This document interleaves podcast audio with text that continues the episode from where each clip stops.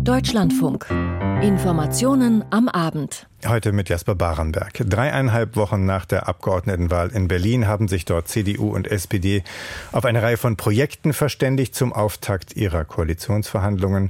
Wir berichten gleich ausführlich. Die digitale Patientenakte soll es bald für alle geben. Auch dazu mehr in dieser Sendung. Wir schauen auf die abschließenden Beratungen über Reformen in der katholischen Kirche und auf die Vereidigung des neuen tschechischen Präsidenten. In unserer Reihe Hintergrund geht es ab 18.40 Uhr dann um Opfer und um Mittäter das Thema der sogenannte Anschluss Österreichs vor 85 Jahren. Beginnen aber wollen wir mit der Entwicklung in der Ukraine. Dort haben Russlands Streitkräfte ein weiteres Mal die zivile Infrastruktur des Landes massiv mit Raketen und mit Drohnen angegriffen. Es gibt Tote, Schäden und Stromausfälle für seinen Angriffskrieg. Hat Moskau ja schon viele Vorwände genannt. Dieses Mal soll es ausdrücklich Rache gewesen sein. Einzelheiten von Andrea Beer.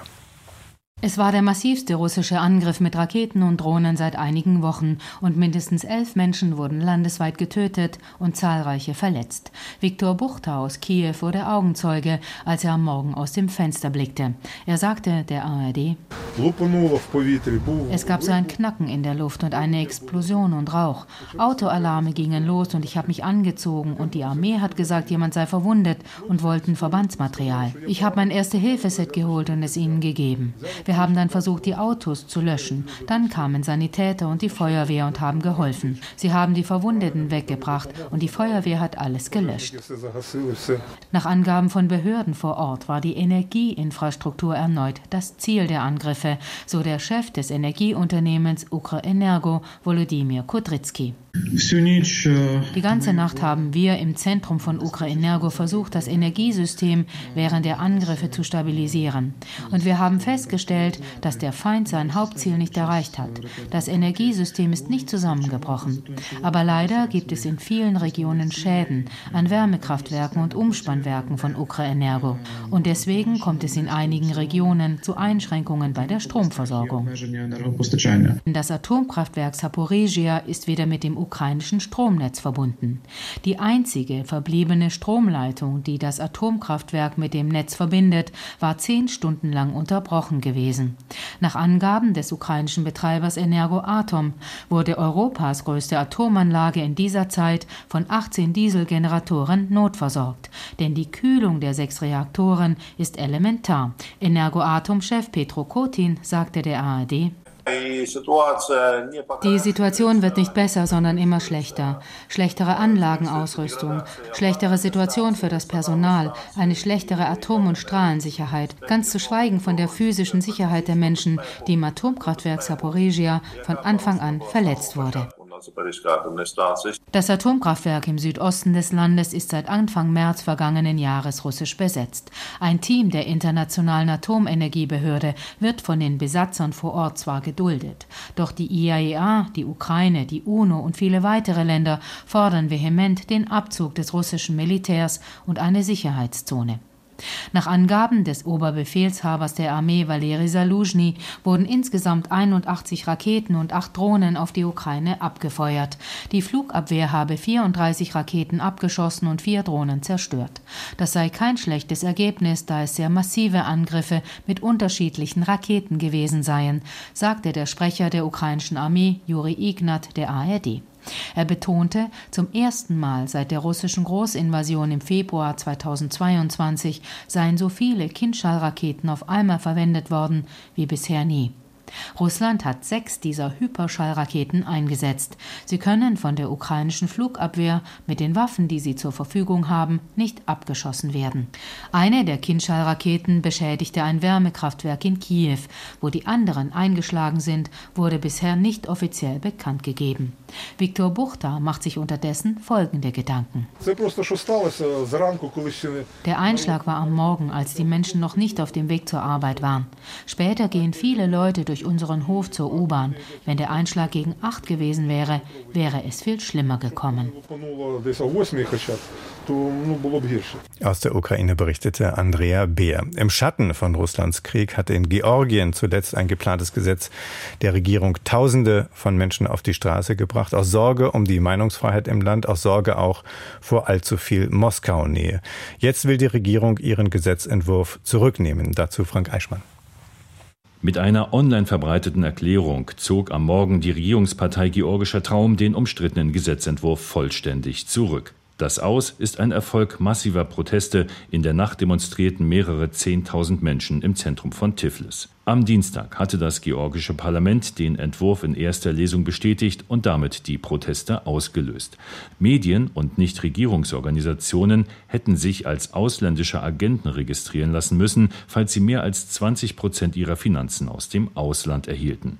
Das sorgte aus mehreren Gründen für Widerstand. So ähnelt der Entwurf dem russischen Gesetz gegen ausländische Agenten, mit dem dort oppositionelle Organisationen unterdrückt werden. Diese Gefahr hätte auch in Georgien bestanden. Zudem hätte das Gesetz die weitere Annäherung und die Beitrittsperspektive Georgiens Richtung Europäische Union gefährdet. So begrüßte die EU-Delegation in Tiflis per Twitter die Entscheidung und ermutigte alle politischen Entscheidungsträger, die proeuropäischen Reformen fortzusetzen. Informationen von Frank Eichmann. Erkennbare Widerstände gibt es gerade in der Berliner SPD, wenn sich die Partei in der Hauptstadt daran macht, mit der CDU einen Koalitionsvertrag für ein gemeinsames Regierungsbündnis auszuhandeln. Dreieinhalb Wochen nach der Wiederholungswahl haben die Spitzen beider Parteien heute den Anfang gemacht. Bis Anfang April soll das Bündnis stehen. Dann hätten bei den Sozialdemokraten die Mitglieder als nächste das Wort. Für uns hat Claudia van Laak den Auftakt der Verhandlungen beobachtet.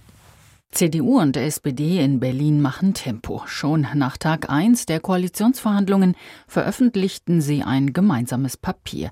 Die beiden Parteien wollen neues Vertrauen in politisches Handeln stiften, die Stadt wieder zusammenführen und Gräben überwinden, so steht es im Vorwort. Die noch regierende Bürgermeisterin Franziska Giffey, SPD. Ich bin sehr dankbar wirklich für diesen sehr, sehr professionellen, sachorientierten Austausch, für den Auftakt der Zusammenarbeit Zusammenarbeit, der wirklich an den Themen äh, auch hier gearbeitet hat. Und ich hoffe, dass das genau in diesem Stil auch weitergeht. Unter Punkt 1 des gemeinsamen Papieres heißt es, Berlin ist eine Stadt, die funktioniert und die für ihre Einwohnerinnen und Einwohner da ist. Der CDU-Wahlsieger und mutmaßliche neue regierende Bürgermeister Kai Wegner. Wir haben heute schon sehr konkret über Maßnahmen gesprochen, wie wir eine Verwaltungsmodernisierung hinbekommen wollen, wie wir die angehen wollen und welche Maßnahmen wir hier gemeinsam auch dann einleiten wollen. In dieser Legislaturperiode, wegen der Wiederholungswahl endet sie bereits im Herbst 26, sollen die Zuständigkeiten zwischen Land und Bezirken klarer gefasst werden. Eine entsprechende Verfassungsänderung steht an. Die neue Koalition setzt einen weiteren Schwerpunkt bei der inneren Sicherheit, mehr Personal und eine bessere Ausstattung von Polizeibeamten und Rettungskräften. Polizei und Feuerwachen sollen modernisiert werden. Das Wichtigste für uns gemeinsam ist, der Berliner Polizei Vertrauen und Rückhalt zu geben. Und da sind wir uns einig zwischen CDU und SPD, dass wir das in den nächsten Jahren auch sicherstellen wollen. Beim Thema Bildung gibt es zwei Beschlüsse, die neue Akzente setzen.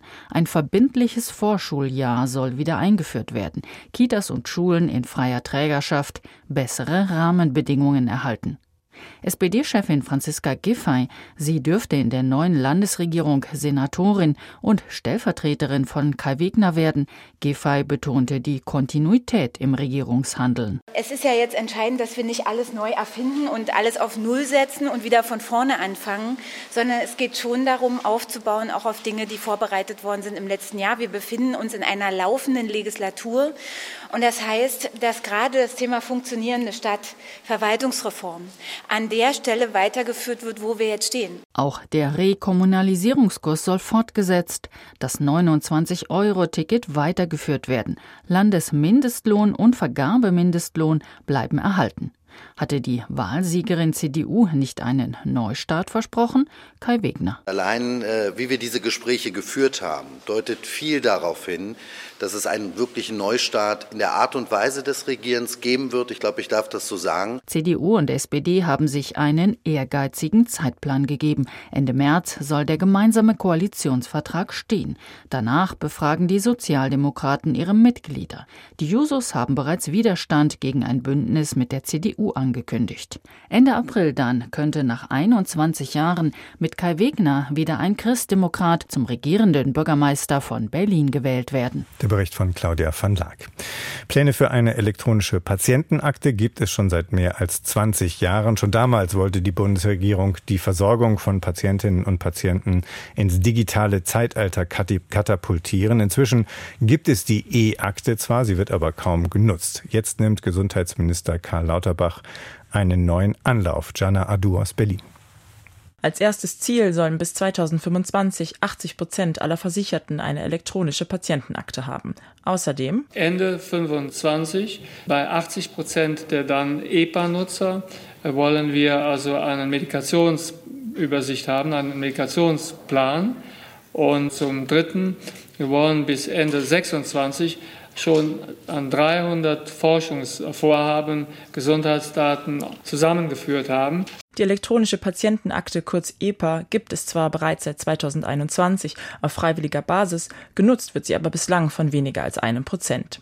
Lauterbach kündigte an, dass ab Ende 2024 die E-Akte für alle verbindlich werde, nach dem sogenannten Opt-out-Verfahren. Das bedeutet, jeder ist automatisch also Träger einer EPA, es sei denn, er hat ausdrücklich widersprochen. Zugänglich ist die eigene EPA dann für jeden Patienten. Genutzt werden muss sie vom Einzelnen aber nicht. Die EPA soll dann so aufgebaut werden, dass idealerweise der Patient, wenn er das möchte, über seine Krankenkassen-App auch auf seine Daten zugreifen kann. Das sind ja seine Daten. Beim äh, Kontakt mit dem Arzt, da schaltet er quasi die EPA dann frei. Alle Behandlungsdaten, die benötigt werden, zu dem Zeitpunkt sind dann verfügbar. Die Verfügbarkeit habe viele Vorteile. Ärzte wissen so schneller über Befunde, Therapieverläufe und Medikamenteneinnahmen von Patienten Bescheid. Neben der E-Akte soll zeitgleich auch das elektronische Rezept verbindlich werden. Zusätzlich plant Lauterbach, die digitalen medizinischen Informationen leichter für Forschungszwecke zugänglich zu machen. Allerdings nur in pseudonymisierter Form. Deutschland werde sonst als pharmazeutischer Forschungsstandort im internationalen Vergleich weiter abgehängt. Kritik folgte insbesondere am Opt-out-Verfahren der E-Akte. Schweigen sei keine Zustimmung, so Eugen Brisch, Vorstand der Deutschen Stiftung Patientenschutz. Technisch nicht so versierte Menschen dürfen nicht in ihren Rechten beschnitten werden. Katrin Vogler, gesundheitspolitische Sprecherin der Fraktion Die Linke im Bundestag, sieht die Widerspruchsregelung ebenfalls kritisch. Die Patientinnen und Patienten dergestalt zu entmündigen, dass sie widersprechen müssen, wenn ihre Daten beispielsweise auch für andere Zwecke als für die Versorgung genutzt werden sollen. Und mein Eindruck ist, Herr Lauterbach hat sich jetzt das alte Prinzip viel hilft viel zu eigen gemacht, was die Datensammlung von Patientinnen und Patienten angeht. Und das ist auch im Gesundheitswesen wie an so vielen Stellen, also wie auch in der Medizin, nicht richtig. Bedenken in puncto Datenschutz weist Professor Michael Halleck, Vorsitzender des Sachverständigenrates zur Begutachtung der Entwicklung im Gesundheitswesen, zurück. Man sei nicht für weniger Datenschutz, im Gegenteil. Wir brauchen stärkere professionellen Umgang mit unseren Daten, sonst fallen wir weiter zurück. Und es ist auch nicht einzusehen, dass Bürgerinnen und Bürger bei Gesundheitsanfragen Google bereitwilligst jede Information äh, zur Verfügung stellen, wenn sie sich Informationen erwarten. Aber wenn wir daran aus dem Solidarsystem forschen wollen, um die Behandlungen hier zu verbessern und zu verstehen, wo Verschwendung beginnt und sinnvolle Maßnahmen, äh, dass wir dann die Daten nicht nutzen können, weil wir uns selbst Hürden aufbauen. Eine erste große Hürde, auf die man sich im Gesundheitswesen einstellen kann, die bestehenden Daten digital zusammenzutragen. Aus Berlin berichtete Jana Adu. Zu wie viel Erneuerung kann sich die katholische Kirche in Deutschland durchringen? Bis Samstag muss die fünfte und letzte Vollversammlung von Geistlichen und Laien darauf eine Antwort finden. Georg Betzing, der Vorsitzende der Bischofskonferenz, hat die Versammlung zum Auftakt der Beratungen heute aufgefordert, Mut zu Veränderungen aufzubringen. Aus Rom gab es zuletzt allerdings einigen Gegenwind. Über die Atmosphäre in Frankfurt am Main berichtet Anne-Kathrin Hochstadt. Die Stimmung schon vor Beginn der Zielgeraden beim synodalen Weg ist angespannt. Es geht um viel. Das ist Teilnehmenden und Beobachtenden klar. Denn in den nächsten Tagen entscheidet sich die Zukunftsfähigkeit der deutschen katholischen Kirche. So benennt es das Präsidium. Bischof Betzing geht zur Pressekonferenz zum Auftakt noch weiter. Er erklärt, diese, meine Kirche, verdient es, dass wir sie nicht einfach lassen, wie sie ist. In den nächsten Tagen geht es auch um Themen, die es in sich haben. Das stimmt Thomas Söding, Vizepräsident im Zentralkomitee der deutschen Katholiken, hoffnungsvoll. Der Blick auf die Tagesordnung zeigt auch, wir können jetzt schon Zeichen setzen, wohin der Weg der Kirche in die Zukunft führt. Gemeinsam beraten und entscheiden, Öffnung des Zölibates, Verkündigungsdienst von Frauen, Segensfeiern für Paare, die sich lieben, um nur dies zu nennen. Ich darf, glaube ich, für das ganze Präsidium sagen, wir stehen geschlossen dafür, diese Zeichen zu setzen. Ob diese Reformvorschläge aber durchgehen, ob sie die nötigen Zweidrittelmehrheiten der Bischöfe bekommen, das ist jetzt zum Auftakt noch völlig unklar. Verantwortliche scheinen aber aus der vierten Synodalversammlung gelernt zu haben. Hier war ein entscheidendes Papier zu sexueller Vielfalt an dieser nötigen Bischofsmehrheit gescheitert. Vergangene Woche hatte die Bischofskonferenz in Dresden jetzt intensiv über einzelne Texte gesprochen. Die Debatte ist aus Sicht von Bischof Bode nicht zufriedenstellend verlaufen. Die Erfahrung der Bischofskonferenz der letzten Woche in Dresden zeigt, dass wir in der Schlussrunde noch viel Synodalität lernen müssen und der Heilige Geist noch einiges zu tun hat. Die Ergebnisse in den Abstimmungen sind aktuell nicht vorherzusehen. Es könnte knapp werden bei Forderungen nach der Öffnung der Ämter für Frauen und auch der Forderung, dass auch Laien Taufen oder Eheschließungen vornehmen können. Auf die Ergebnisse schauen Beobachter und Beobachterinnen aus der ganzen Welt. Je nach Ergebnis sende man ein klares Bild, so Thomas Söding. Für meine Person sage ich, an den Ergebnissen wird sich zeigen, ob und wie weit die Deutsche Bischofskonferenz handlungsfähig ist. Schon entschieden ist bereits, dass sich der synodale Weg als synodaler Rat fortsetzen wird. Zuletzt hatte der Vatikan der Entscheidungshoheit dieses Gremiums einen Riegel vorgeschoben. Deswegen ist aktuell diese Institution in Frage gestellt. Irme Stetter-Karp, Präsidentin des Synodalen Wegs, spricht sich klar für eine solche Fortsetzung aus. Die brauche es dringend. Der entscheidende Inhalt ist für mich, dass wir am Samstag wissen, wir gehen weiter auf einem Weg, der nicht morgen und übermorgen beendet sein wird. Wir brauchen eine Stetigkeit. Und wenn wir uns zu dieser nicht substanziell vereinbaren können, dann war unsere Energie, auch die von uns Laien, leider verschleudert. Ich hoffe nicht, dass es dazu kommt. Welche Ergebnisse der synodale Weg bringt, wird sich in den nächsten beiden Tagen zeigen. Den Beteiligten ist klar, es geht um die Substanz und die Zukunft der katholischen Kirche in Deutschland. Ein Bericht von Anne-Kathrin Hochstraat. Bei der Post wäre es erst der zweite Streik in den letzten gut 20 Jahren, doch ein Arbeitskampf wird es erst einmal noch nicht geben. Bei einer Urabstimmung der Gewerkschaft Verdi hat sich zwar eine klare Mehrheit gegen das Angebot der Bonner Konzernleitung ausgesprochen und für einen unbefristeten Streik. Dennoch will die Gewerkschaft die Verhandlungen morgen erst einmal fortsetzen. Einzelheiten von Carsten Zumack. Knapp 86 Prozent der Mitglieder haben gegen das aktuelle Tarifangebot des Konzerns gestimmt und damit grünes Licht für unbefristete Streiks gegeben. Das Quorum von 75 Prozent wurde deutlich übertroffen, sagt Verdi-Verhandlungsführerin Andrea Kocic. Ja, das Ergebnis ist äh, überragend. Äh, das heißt, unsere Mitglieder sind unserem Vorschlag gefolgt. Es gab eine sehr hohe Beteiligung und ein eindeutiges Ergebnis. Vor einem Ausstand soll morgen aber noch einmal verhandelt werden. Die Post stehe in der Verantwortung, durch eine Verbesserung des Angebots einen unbefristeten Streik abzuwenden, so die Gewerkschafterin. Wenn wir dort zu einem guten Ergebnis kommen, das alle für tragfähig halten, dann brauchen wir nicht weiter streiken. Sollte das nicht so sein, werden wir in den kommenden Tagen anfangen mit unseren Arbeitskampfmaßnahmen. Verdi fordert in der aktuellen Verhandlungsrunde vor allem 15 Prozent mehr Lohn mit einer einjährigen Laufzeit. Die Post hingegen hatte lediglich ein Plus von 11 Prozent in zwei Stufen ab 2024 sowie eine einmalige Inflationsprämie von 3000 Euro angeboten. Die Fronten in dem Tarifkonflikt waren zuletzt verhärtet.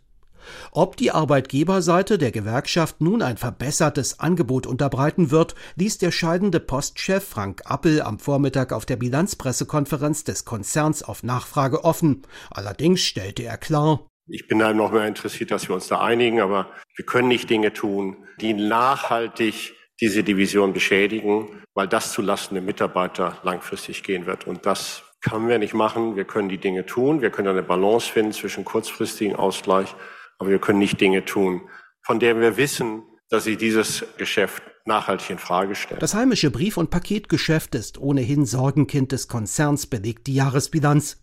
Additionalem stieg zwar der Umsatz 2022 um mehr als 15 Prozent auf gut 94 Milliarden Euro, ein neues Rekordergebnis.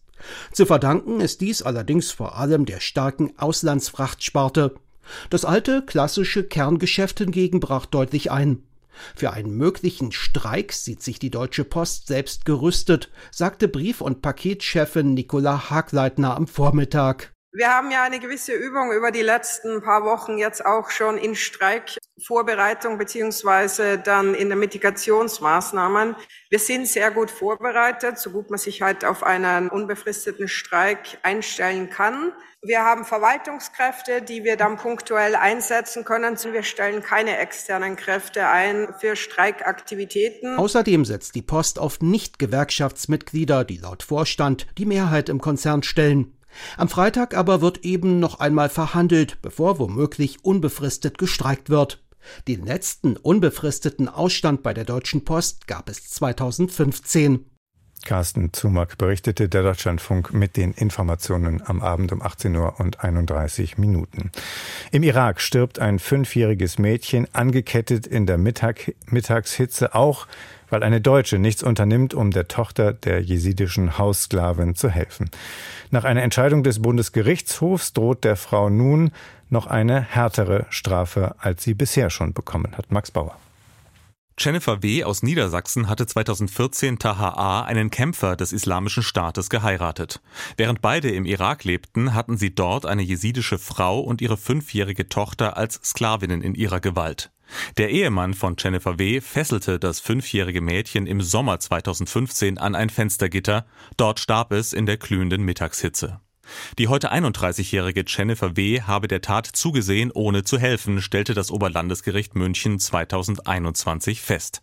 Sie habe der Mutter des Mädchens sogar eine Pistole an den Kopf gehalten und ihr gedroht, sie zu erschießen, wenn sie um ihr totes Kind weine. Zehn Jahre Haft bekam Jennifer W. unter anderem wegen eines Verbrechens gegen die Menschlichkeit durch Versklavung mit Todesfolge. Zehn Jahre sind zu wenig, meinte die Bundesanwaltschaft und hatte mit ihrer Revision heute vor dem Bundesgerichtshof Erfolg. Karlsruhe meint, das OLG München habe nicht berücksichtigt, dass Jennifer W. eine menschenverachtende Gesinnung gezeigt habe. Sie habe sogar die Absichten des IS, einen Völkermord an den Jesiden zu begehen, gebilligt.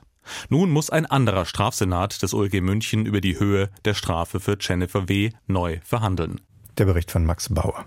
Für viele beginnt in Tschechien heute eine neue Zeitrechnung. Zehn Jahre lang hatte Präsident Miloš Zeman Politik und Gesellschaft polarisiert, hatte sich für eine Annäherung an China stark gemacht und bis zum Krieg Russlands gegen die Ukraine auch für eine Annäherung an Moskau. Peter Pavel dagegen steht für einen pro-europäischen und einen pro-westlichen Kurswechsel an der Staatsspitze. Der frühere NATO-General wurde heute auf der Prager Burg als neues Staatsoberhaupt Tschechiens vereidigt. Die Einzelheiten Fakten im Bericht von Marianne Allweis. Die Kulisse ist historisch. Im Wladislaw-Saal auf der Prager Burg fanden schon die Krönungszeremonien der böhmischen Könige statt. Heute legte der vierte Präsident im unabhängigen Tschechien hier seinen Amtseid ab. In seiner ersten Rede kündigte Peter Pavel einen Kurswechsel an. In Anwesenheit seiner beiden umstrittenen Vorgänger Miloš Zeman und Václav Klaus bezog sich der frühere NATO-General Pavel und Politikquereinsteiger auf Václav Havel, den ersten tschechischen Präsidenten und auf dessen Botschaft vom Sieg der Wahrheit und der Liebe über Lügen und Hass. Populisten waren bei uns lange auf dem Vormarsch. Ihren Erfolg stützten sie auf Manipulation und Missbrauch von Angst. Darauf haben sich mein Team und ich nie eingelassen. Ein eindeutiger Seitenhieb auf Pavels Gegenkandidaten in der Stichwahl, den früheren Regierungschef Andrej Babiš. Der tschechische Trump oder Berlusconi hatte im Wahlkampf mit Fake News gearbeitet und versucht, Kriegsängste zu schüren, unterlag jedoch deutlich mit mehr als 17 Prozent Abstand. Pavels Vorgänger Semmern hatte zwei direkte Präsidentschaftswahlen mit Negativkampagnen gegen Migranten und Deutsche gewonnen. Von dem langjährigen Putin-Freund Semmern distanzierte sich Pavel eindeutig. In der Außenpolitik können wir ein ernstzunehmender Akteur sein, wenn es darum geht, Partner von ähnlicher Größe und Einstellung zusammenzubringen. Eine geeinte Stimme aus Mitteleuropa ist entscheidend, wenn wir der Ukraine zum Sieg verhelfen wollen. Pavel sagte der Regierung in Kiew weitere Unterstützung zu. In seinen ersten 100 Tagen will der neue tschechische Präsident alle Nachbarländer besuchen, in knapp zwei Wochen Deutschland, außerdem Brüssel und die Ukraine. Sein Amtsvorgänger Semmern war aus gesundheitlichen Gründen kaum noch gereist. Nicht nur seine Ausrichtung Richtung Russland und China stand in der Kritik, auch seine Machtspiele polarisierten, genau wie seine Angriffe auf Migranten, Journalisten oder Umweltschützer. Viele Tschechinnen und Tschechen schämten sich zehn Jahre lang für diesen Präsidenten. Dutzende Aktivisten trugen in einem satirischen Karnevalsumzug eine Strohpuppe mit Semmernmaske von der Prager Burg Richtung Moldau und warfen sie ins Wasser, um den Amtssitz des Präsidenten symbolisch von dessen Einfluss zu reinigen. Die Puppe trug eine überdimensionierte rote Unterhose, das Symbol des Protests gegen Semmern. 2015 hatte eine Künstlergruppe rote Boxershorts auf der Burg gehisst und die offizielle Präsidentenstandarte gestohlen. Die Flagge mit der Aufschrift Die Wahrheit siegt galt als verschollen bis zur Amtseinführung von Petr Pavel. Wenn ich ein Symbol für den Wandel präsentieren darf. Dies ist die Standarte, die entwendet wurde. Sie wurde restauriert und kehrt nun zurück als Symbol für die Rückkehr unserer Grundwerte auf der Burg. Aus Prag berichtete Marianne Allweis. Der Konflikt um die Asyl- und Migrationspolitik begleitet die Europäische Union schon seit langem. Vor drei Jahren hat die EU-Kommission zuletzt Vorschläge für eine Reform gemacht. In vielen Fragen aber sind die Mitgliedstaaten von einer Lösung zentraler Streitfragen weit entfernt. In anderen Punkten ging es zuletzt immerhin Stück für Stück langsam voran. Heute gab es weitere Beratungen der Innenministerinnen und der Innenminister Caroline Born in Brüssel.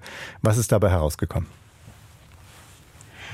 Ja, wenig, wenn man nur auf konkrete Beschlüsse guckt. Die sind heute nicht gefallen, aber man hat hier in Brüssel eben nochmal bekräftigt, angesichts der gestiegenen Zahl an Schutzsuchenden, also wir haben ja einen Höchststand seit 2016 ähm, und dazu kommen noch die Vertriebenen aus der Ukraine, dass man angesichts dessen stärker die irreguläre Migration bekämpfen will. Einmal, indem man auf die Zusammenarbeit mit den Herkunfts- und vor allem mit den Transitstaaten setzt, ähm, dass diese verhindern, dass die Migranten Migranten überhaupt erst ausreisen in Richtung EU, beziehungsweise dass die ähm, abgelehnte Asylbewerber auch zurücknehmen, dass man dafür womöglich auch den Hebel der Visapolitik einsetzen konnte, um Druck auszuüben, aber auf der anderen Seite eben auch, dass man Abkommen mit diesen Staaten schließt. Und da ging es heute hauptsächlich darum, wenn wir uns an den vergangenen Gipfel der Staats- und Regierungschefs vor ungefähr einem Monat erinnern, ähm, dass man da nochmal ausbuchstabiert, was da vereinbart wurde. Und natürlich hat man nochmal intensiv diskutiert über Migration, sowohl in der internen als auch in der externen Dimension. Eine umfassende Reform ist allerdings noch nicht in trockenen Tüchern gewissermaßen. Die Debatte darüber geht ja weiter. Jetzt hat die Bundesinnenministerin, hat Nancy Faeser heute deutlich gemacht, dass sie ganz zuversichtlich ist, dass eine solche Reform bis Anfang nächsten Jahres gelingen könnte. Woher kommt Ihr Optimismus? Ich glaube, ähm, das merkt man ganz gut, wenn wir uns mal anhören, was sie heute Morgen gesagt hat. Es kann nicht sein, dass wir nur darüber reden, ob die Grenzen rund um Europa hochgezogen werden, sondern es geht darum, ein gemeinsames Asylsystem zu haben mit einer gerechten Verteilung, ähm, dass nicht einzelne Staaten alles stemmen müssen. Also die Idee von Nancy Faeser ist quasi, dass man das Asylsystem so umbaut, dass es auch legale Möglichkeiten gibt, um nach Europa zu kommen, dass man so dadurch natürlich die illegale Migration reduzieren kann, um die Menschen auch von den gefährlichen Überfahrten, zum Beispiel übers Mittelmeer, ähm, abzuhalten. Also dass man die ganze Politik anders organisiert, dass zum Beispiel die Asylverfahren bereits an der Außengrenze stattfinden, dass ähm, man dadurch aber auch die ähm, Ersteinreisestaaten am Rande der EU entlastet, indem Migranten übernommen werden. Ähm, und Nancy Faeser sagt eben, da im Moment alle relativ belastet sind, also nicht nur die Mittelmeeranrainerstaaten, sondern auch Binnenländer wie Österreich, Belgien, aber zum Beispiel auch Deutschland, wo die Unterkünfte aus allen Nähten platzen, dass das jetzt so ein historischer Moment sein könnte, um endlich Migration neu zu ordnen. Was spricht denn dagegen, dass es eine solche Einigung geben wird? Ja, tatsächlich vieles, also dass die bisherigen Regeln schon mal nicht umgesetzt werden. Äh, Stichwort Dublin-System, wo Italien vor, äh, vorgeworfen wird, dass es das vorzeitig, äh, dass es das einseitig ausgesetzt hat, dass man sich gar nicht darauf einigen kann, wie so eine Solidarität aussehen soll und dass äh, diese Reform heute selbst gar nicht direkt auf der Tagesordnung stand. Caroline Born, live aus Brüssel am Ende dieser Ausgabe der Informationen am Abend. Danke für Ihr Interesse. Mein Name ist Jasper Barenberg.